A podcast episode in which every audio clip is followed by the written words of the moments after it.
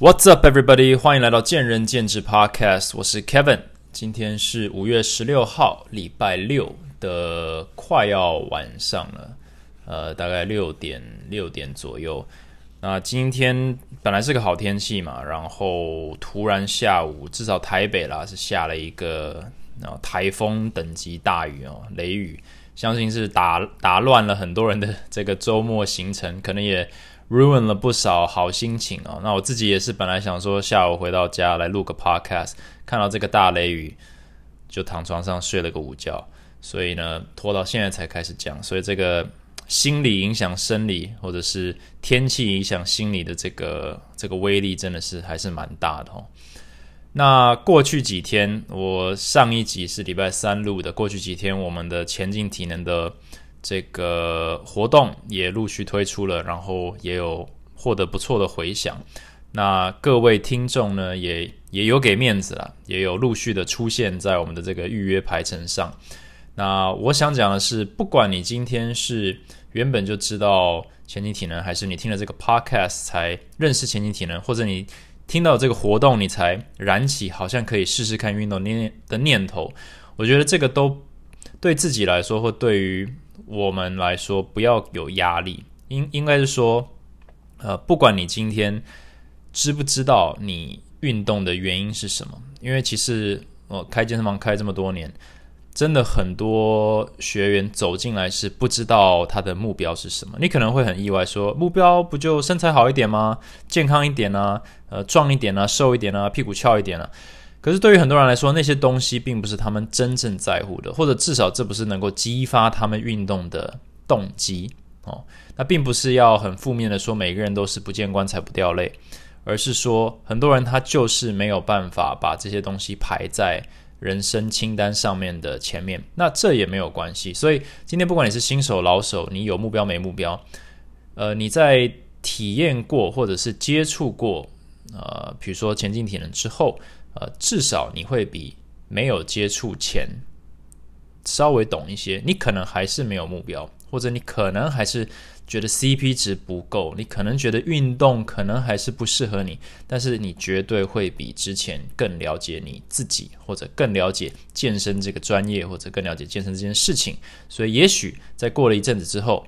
你可以再拿着这些资讯，慢慢的去消化一下、内化一下，再去做一个决定。我觉得这个绝对是有好处的，所以这也是为什么我们应该要去接触我们自己不懂的事情，因为你才能够慢慢的在未来有机会做出一个客观的决定。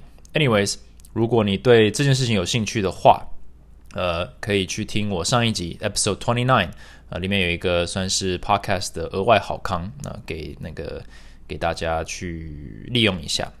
OK，那另一个要宣布的东西 是前进要增财，呃，这个消息呃下周会发出，但但我们并不是要增教练，这次不是要增教练，那教练是大概要要再过几个月才会增教练，我是要增增行政人员。那我以前也讲过，就是行政人员在健身产业里面，可能有时候会变得有点像是呃行销人员、业务。或者是有点像秘书或者后勤单位，就是帮教练做事。那确实也是，但是在前进的话，我觉得行政跟教练是呃环环相扣的一个那个组织上的一个搭配。也就是说，我们很多的呃推动哦，不管是制度上、政策上，或者是公司方向的推动，在前进是依赖行政人员的呃这个决策能力、执行能力，还有对于。品牌还有公司文化的理解去主导的，所以在行政这一方面，我觉得我们是呃有一些不同的运用。那我觉得在这一方面，相对于可能传统认为的这种呃前前台人员的这个呃工作内容还有成就感都有稍微的不同。所以如果你是想要接触健身产业，但是应该说想要为健身产业尽一份心力，你很喜欢很热爱这个产业。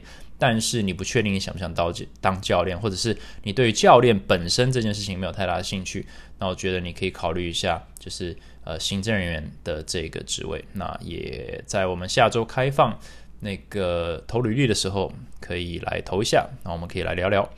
好，那讲到真才这件事情，其实这一集我就是想要讲，呃，关于社会新鲜人的事情。哦，算是我的一些建议好了。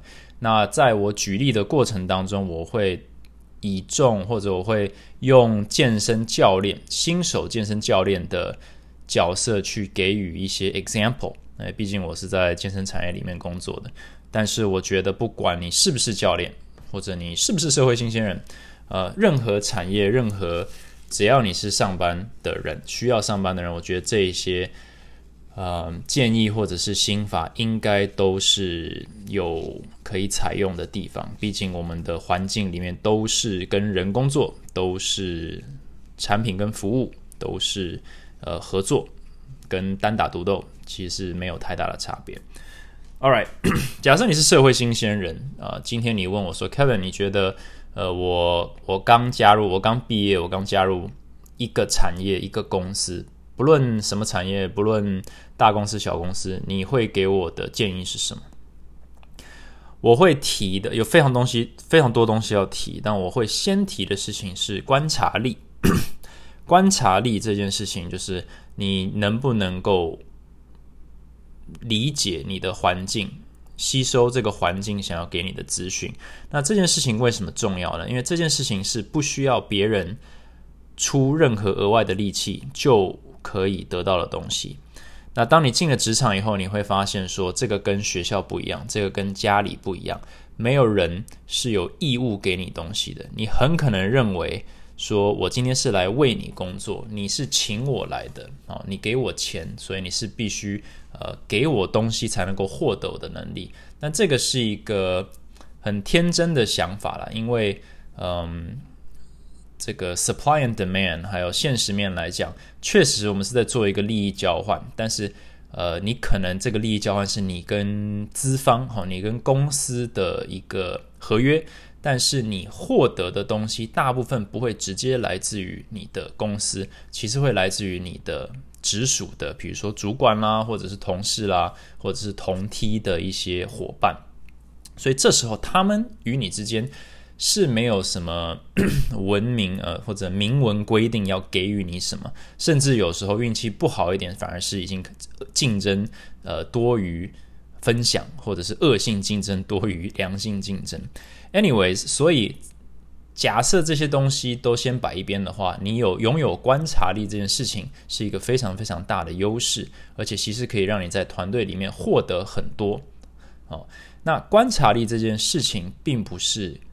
呃，观察本身，我稍微这这部分我在写笔记的时候，我有稍微的注记一下，我该怎么解释这件事情。就是观察力很重要，OK？那这个大家应该都会认同。可是你要回想一下，或者想一下，有多少人实际上懂怎么观察，或者是说，你认为你的观察力好吗？你认为你很会察言观色吗？那假设你很会察言观色，或很会观察周边的情况，或者吸收别人的呃经验或知识的话，那为什么你没有办法呃自动自发或者自然的就成为他们那样子，或者不能很快？主要就是因为我们可能观察的东西跟我们实际需要吸收的东西是不一样的。也就是说，你有多少观察力，你就吸收多少东西。但假设你的观察力不够，其实你是不自觉的，因为那个就是你的目前水平，那个就是你所能看到的东西。喏，举例说，我们打牌哈，或打牌的时候，你可能认为说，人家如果有好牌，他就会压很大。好，那这就是你目前对于打牌的认知。如果你有烂牌，你就会呃弃牌。好，这就是你。如果这是你对于打牌的认知的话，你就会很简单的对这些行为做出一个判断。有人弃牌，他就说啊，因为一定他牌很烂；有人他呃加注，你就说啊，一定他牌很好。可是稍微想一下，就知道，哎，不是嘛？呃，还有很多很多的美角跟层面是更深层的一些心理战术。可是这就是你对于呃扑克牌的这个游戏的认知啊，所以你就非常非常笃定说。这就是在发生的事情。那其实讲白了，工作职场上也是一样。呃，你目前的经验真的很少，所以你看事情的方式也会非常的浅。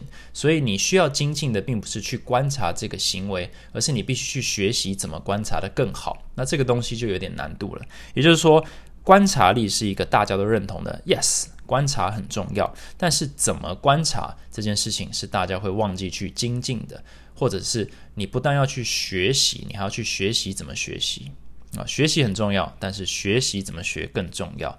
那这个东西是很多人就会忘记的东西。从教练的角度来讲，前进有一个。嗯，算是对于新教练的一个要求，就是我们会希望他们能够，甚至规定他们能够去跟课哦，跟检测、跟课，也就是跟资历比较深的教练去观察他们怎么上一堂课。那初期，假设我们没有给任何指示的话，新教练会做的事情，那个叫做什么？这个呃啊，天哪！好，没关系，呃，跳过，就是我们会发现。哦百试不腻吗？哦，啊，sorry，喝个水。就是说，只要我们不给新教练任何的规范或者是方向的话，我们请他们去观察，说，诶，去跟前辈学习，去跟资历深一点的教练学习，我们会发生的事情就是，他们看完以后一堂课。他们其实不会有太多的笔记，然后你问他们说：“诶，那你刚刚看到什么？”他们说：“哦，我刚看到他就是跟客户的这个沟通非常的愉快。然后呢，我刚刚发现他的动作是这样子排，选了这三个动作，然后这些动作教的都很好。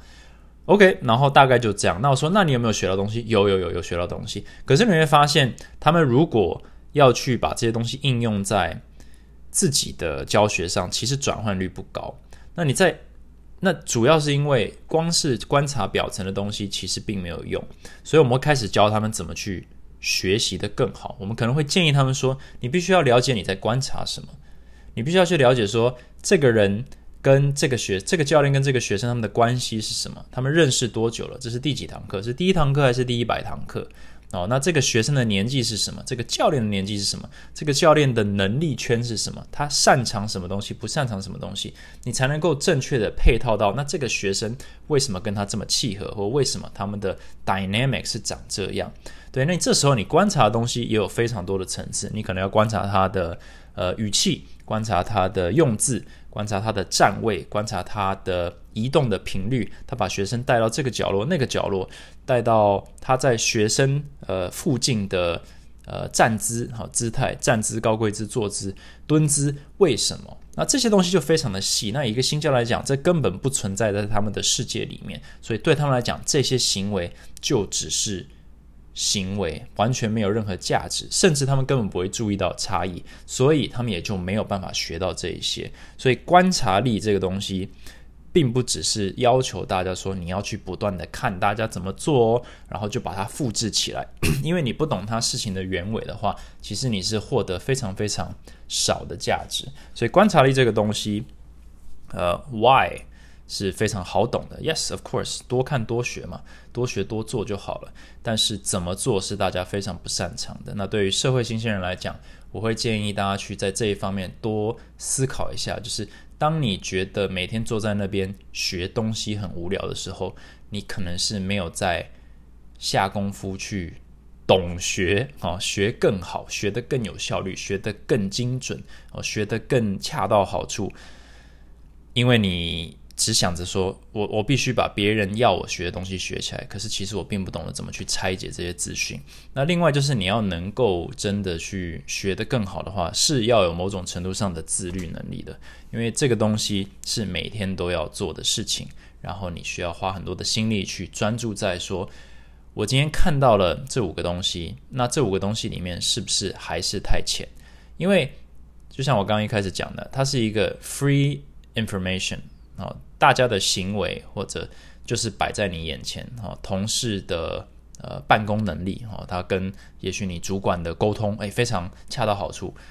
你假设不去问他的话，你最快的方式就是直接观察他。但是如果你观察不出个所以然，绝对不是因为观察这件事情没有价值，而是你还不懂怎么观察。那我觉得这个东西，假设你能够破解它的话，加上一点点的自律，就是你是要求自己去做这件事情的话，你在了解自己这一方面，你会突然非常的呃谦卑。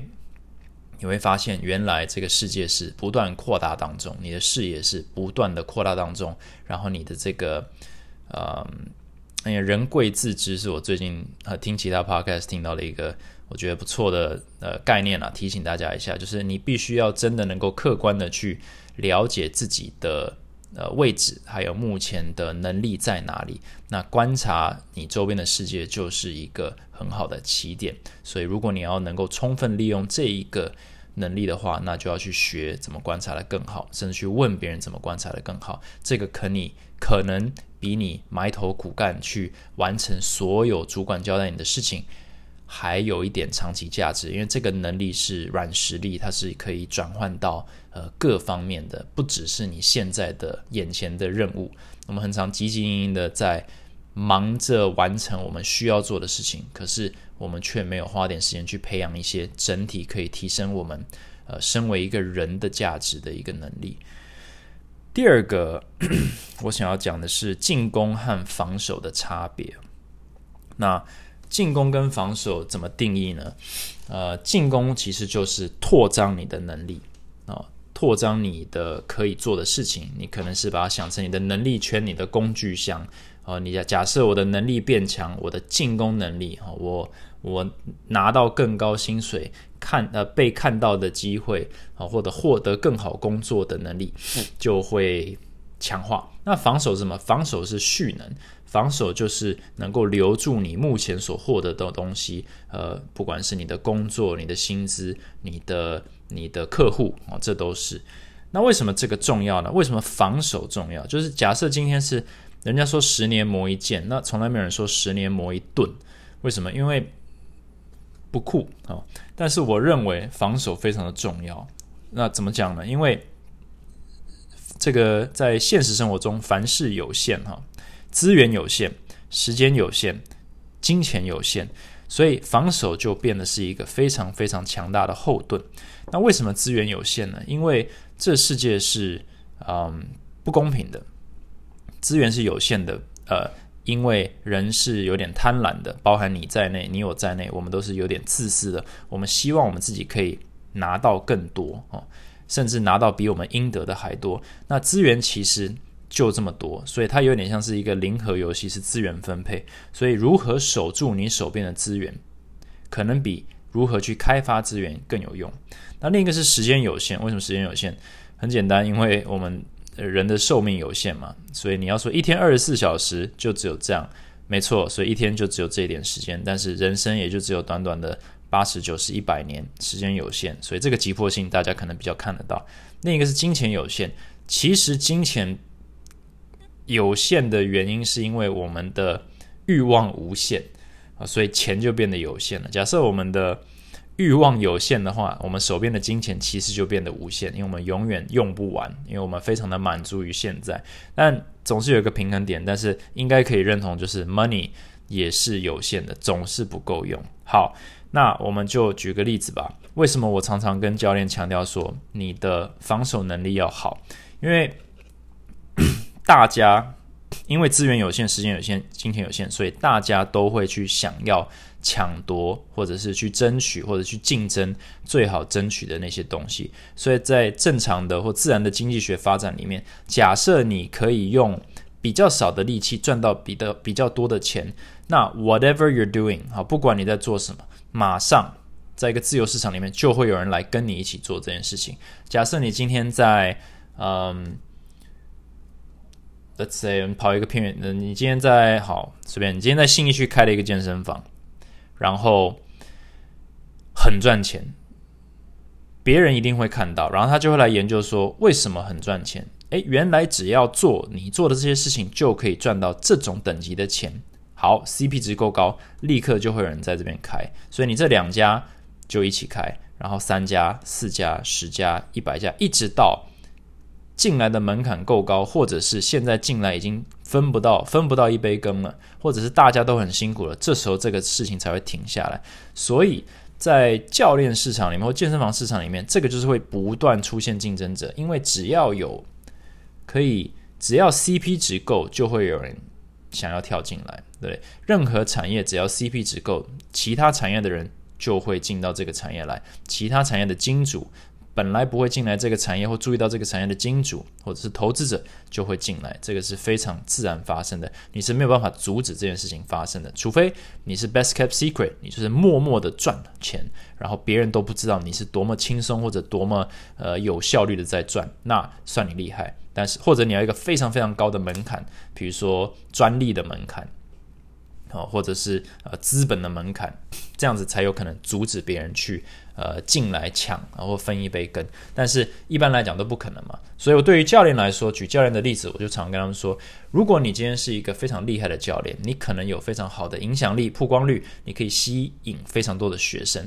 但是不管你再强，你要假设哈，我们就是假设在无限的未来里面，有一天所有教练。就是这个产业会爆满到所有教练的呃新生人数是归零的啊。假设每天会有十个新学生，你现在十个都拿，那如果变成有十个教练的时候，每个人都一个，那如果变成一百个教练的时候，等于说每天每一个人只分到零点一个学生，那渐渐渐渐的就是就是没了。所以他最后一定会来到一个平衡，就是几乎呃每一个人不管多强，都会被所谓竞争淹没。那这时候。怎么分出高下呢？假设你不管再努力都没有办法对抗大环境的竞争的时候，并不是说你的同事或者是隔壁那家健身房或者怎样怎样，其实只要你还能够挤出一点点利润或者一点点呃 CP 值，就会有人来抢，这就是这这自由市场。所以那怎么办？所以这时候我们要换转念一下，就是我们必须思考说。假设大家进攻的能力都会被无限削弱，那什么不能被削弱？或者说大家进攻能力都被大环境所抑制住，就是差不多的时候，你怎么办？你的优势来自于哪里？那我认为来自于防守。也就是说，假设我得到的学生都是跟着我比较久哦，或者是上的上课的品质比较好，所以他比较相信我哦，所以他他跟你上二十堂，但跟我会上三十堂。哦，他跟我一年，但只跟你半年，所以虽然我们进账的速度是一样的，但是我们流失的速度是不一样的。那长期来讲，你觉得谁会留下来在这个产业里面？那当然是呃。防守能力高的，所以我有点在做了一个大胆的假设，就是说，我们今天肯定是要把进攻能力变强，没有错。可是这个是绝大多数人，不管是在教练产业，或者是在开公司的人，或者是其他产业，大家都想不断的吸收新知，不断的扩张自己的这个 weapon arsenal，这个军火库，不断的扩张，不断拓张在干嘛？在备战，就是我们要跟别人竞争，竞争目光啊，竞争名声，竞争呃风评，竞争客户量，好。不断的去冲这些事情，但是有一个风险，就是大家都在做的事情，其实就是越来越辛苦。那假设你可以事半功倍的话，有没有其他选项？那我认为，也许十年磨一盾是一个不错的思考的方法。尤其是你是新人的时候，你的进攻能力其实不佳哦，你你的年资不够，你的精力不够，你的名声不够，你在公司里没有位置，没有地位，呃，没有获得老板或主管的信任，那你怎么办？你可以。呃，精打细算，你累积到任何的资源，获得任何的资源，你都可以留的比前辈久。诶，这时候你的优势就出来，因为你给予你自己时间去等，给予你自己自己时间去学习，你不会在进攻能力还未成熟的状态下不小心就被淘汰掉了。因为进攻对进攻的话，你是会输；但是如果你的防守能力强，你不需要那么会进攻，你可以给予时间去养成你进攻的能力，或者你去吸收新知的能力。那怎么吸收呢？观察力啊，就是第一点，所以这有点像是在教呃社会新鲜人，或者我建议大家，就是今天你可以去花时间、花金钱、呃花体力去主动去吸收或者获得东西。但我今天是在想说，防守这件事情是不用钱的，观察这件事情是不用钱的，它是不需要麻烦别人的，它只需要你去思考这件事情，所以它相对来讲，我觉得。是一个 CP 值不错的东西，但是可能是一个比较少被思考的一种呃切入角度，因为进攻是比较 fancy，是比较呃好像比较合理的，对不对？教练都想要上最多的研习，都想要拿最多的证照，都想要去比最多的比赛，都想要有最好的身材啊，然后都想要最多的 IG follower。为什么？因为这样子可以获得更多学生啊，要写最好的文章，怎么怎么怎么？但是很少人会。一开始啦，我觉得在教练生涯里面就花很多功夫去了解，说每一位进来的客户其实比未来会收到的客户还要重要。那假设你今天要请我做个选择的话，我绝对是会建议你把你的心力放在你眼前的学生。为什么？因为他们已经相信你了，其实你的门槛是比较低的。所以如果你愿意花同等的时间去经营他们的话，啊，并不是害怕流失，而是确保你真的有能够带给已经相信你的人价值的话，你的防守能力就是比一般的教练高。呃，你是社会新鲜人的话，你的续航力也会比一般的新人高。那这样子，你才能够所谓呃，不管你要说是在一家公司熬出头，或者是你不要在呃前前期，就是你还不知道你自己定位的是什么时候，就不小心被淘汰掉。为什么这么多新鲜人，呃，很容易就是在初期哦一直换工作？那答案都是说啊，我就是发现我不喜欢这个工作，或者是呃，我发现我不适合这个工作，这不是我想要做的工作。可重点就是你根本不可能知道你想要做什么工作，尤其是可能台湾的这个教育体系出来的，我们在呃可能进大学的时候就必须做一个抉择，说，哎，这就是你的 major，这就是你的主修，那你就开始修。所以其实这个。呃，选错的机会是很高的。你说在美国选不会选错吗？当然也会，但他至少把这个选择推到大三，所以稍微好一点点。但是总会有人选错嘛，总会有人意识到说这不是我的 calling，这不是我的 professional calling，我大学那些东西根本就是浪费时间。OK，that's fine。但是呃，如果你用这个方式去去选工作的话，其实是一个很大的扣分。所以，与其先在乎说你现在的公司你喜不喜欢这个工作，你喜不喜欢这个主管，你喜不喜欢这个薪水，你应该去思考说，我能不能去培养这些能力，培养我的观察力，培养我的防守能力，我能不能去了解我的主管他每天到底在干什么。我觉得他做的很差，那你了解他，你能够观察跟分析出来他为什么做的差，除了你个人的主观的呃感觉之外，因为你的感觉是没有任何科学根据的，呃，除了你自己的视野和呃人生经历之外，所以它是一个不客观的东西，也不会帮助你学到新东西。所以假设你希望能够从你的环境中截取最多的话，那你可能需要换个角度去思考，那这可能也会降低你的这个呃焦焦虑感哈。就是不会一直跳来跳去换工作，因为你越跳你越空虚或者越焦虑，因为你的年纪会越来越大嘛。那很多人就是到了某个年纪还不确定自己要做什么，我觉得是因为在前面有点可惜，没有给自己太多时间去内化他的环境，去思考一下说，与其去 focus 要去找到我的 dream job，倒不如在这个工作上去培养我的。Dream abilities 啊，重要的能力，这样子等到你的 dream job 出现的时候，你才抓得住嘛。不然的话，我们永远都是在抓一个可能不存在的东西，或者可能未来才会出现，但是你必须先准备好的东西。那我觉得这个观念呃颇为重要了。好，那最后我要讲一下，就是呃一个老掉牙的东西，就是 EQ，但是 EQ 要配上口才。为什么这两件事情重要呢？因为 EQ 是如何接收资讯。啊，这是我自己的定义了。EQ，你说这个人 EQ 很好，他脾气很好，哎，他都不会生气，哎，他他很好相处，是为什么？是因为他接收资讯的方式跟你不一样，他接收的资讯是比较柔和、比较客观、比较冷静、比较沉稳的。那 EQ 不好的人是什么？他 EQ 不好不会突然就生气，EQ 不好是他接收了某些资讯以后，他突然会生气。那这样子才是 EQ 不好。那口才是什么？口才是表达的能力，是把资讯给别人的能力。所以这两件事情是相辅相成的，它是呃，有正反两面，完全它其实就是沟通。那沟通它其实有很多层面。你要说为什么沟通上会有误会？我今天会误会一个人，或者我今天。呃，主管会误会你的意思，有两个层面嘛，一个是你表达不佳，一个是对方接收的不对。好，那这两个东西都很重要，但是很可惜，你只能控控制一部分，一半。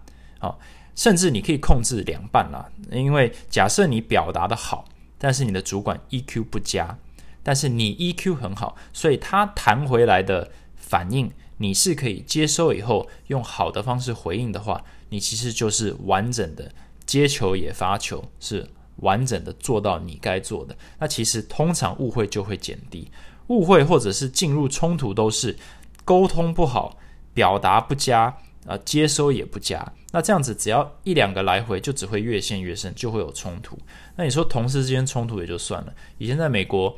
呃，几乎每个面试，还有我现在帮别人面试，就有点就是需要问，就是 Tell me about a time where you had to resolve a conflict between yourself，或者是 Have you？如果你是 manager 的话，就是你有没有 resolve a conflict between your team members？就是你有没有呃解决过冲突，或者请解释，请说明你曾经跟同事冲突的一个经历。他就是要知道说你是如何看待冲突。化解冲突，你是如何创造冲突？他从中去看你的 EQ，从中去看你的口才，看你的思路，这是一个非常重要的能力。绝大多数人都不会去思考这件事情，所以绝大多数人 EQ 都不好。但是我们很容易告诉，或者我们很容易就帮别人决定啊，我的主管 EQ 很差，我跟他讲个事情他就暴怒，哦，他今天每天都臭脸。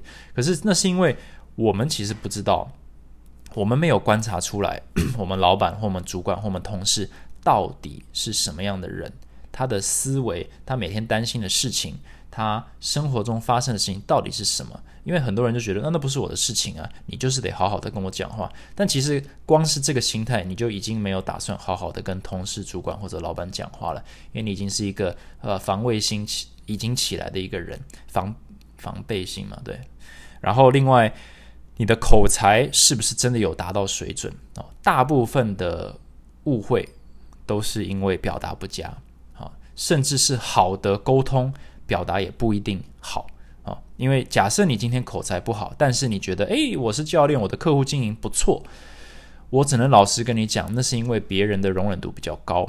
因为表达不佳这件事情，绝对是非常呃，随着我们的年龄增长或者我们的经验增长，我们是非常敏感的。就是你的一你的这个一个眉毛的挑动，一个。这个嘴唇的颤抖，或者是那个眼睛的这样瞄一下，或者是肢体语言，其实都可以表达很多事情。语气啦这些东西，那么主管很容易觉得说，哎，你这个讲话不太礼貌啦，或者说，哎，你对老板不能这样子说话，你要注意你的用词。甚至现在基本上很少是面对面讲话，甚至打电话都比较少了。那在文字上。Texting 的时候更要小心，因为任何语气都可能被别人用错误的方式接收。所以你不但要表达能力非常好，你还要能够预测别人接受的方式，你要能够预测别人的 EQ 如何，你才能够去正确的表达，让他能够用他目前的 EQ 去接收的好。这个难度很高，这个东西有没有人在练？大家可以自己扪心自问一下，可能没有在练。社会新鲜人偏偏就是很。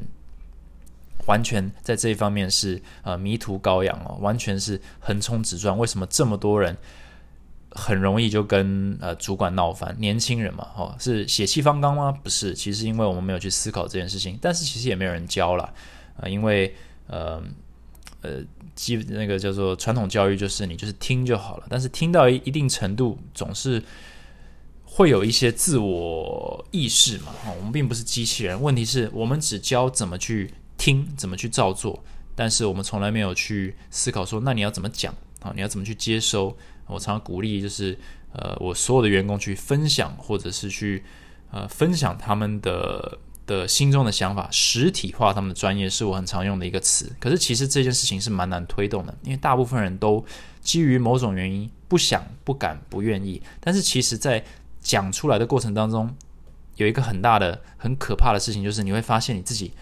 多不会讲，哦，那这个东西就是一般人不想面对的，这个是在舒适圈之外的。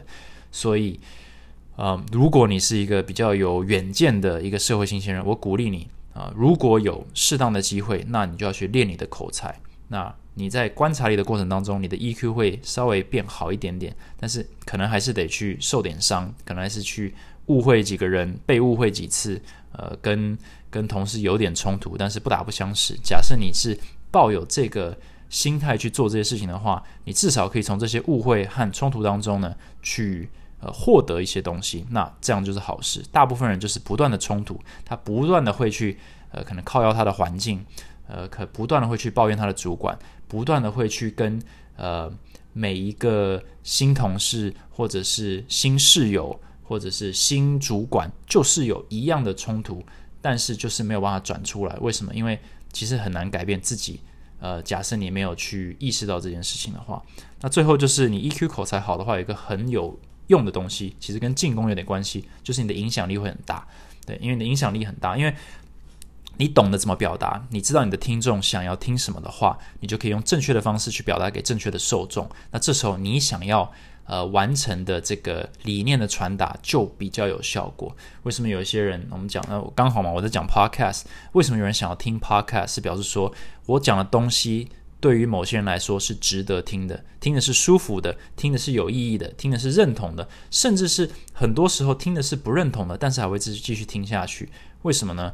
因为呃，表达的方式是，呃，有考量到其他人接收的模式，对，所以其实你选 T A 也很重要啊。你今天跟老板、跟主管、跟同事、跟下属讲话的方式绝对是不一样的，你表达的方式是不一样的，你表达的时机是不一样的，你表达的内容跟用字遣词是不一样的，因为对方接收的方式是不一样的。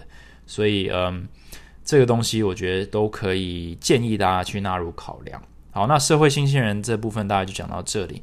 嗯，未来大概还会讲更多了，但是我想说，呃，见仁见智这个频道似乎好像没有在就是给予嗯新进教练啊或者社会新鲜人一些呃这个琢磨。然后这一集呢，第三十集我们就稍微讲一下。所以总结一下呢，你不能只知道为什么要观察，你还要知道怎么观察。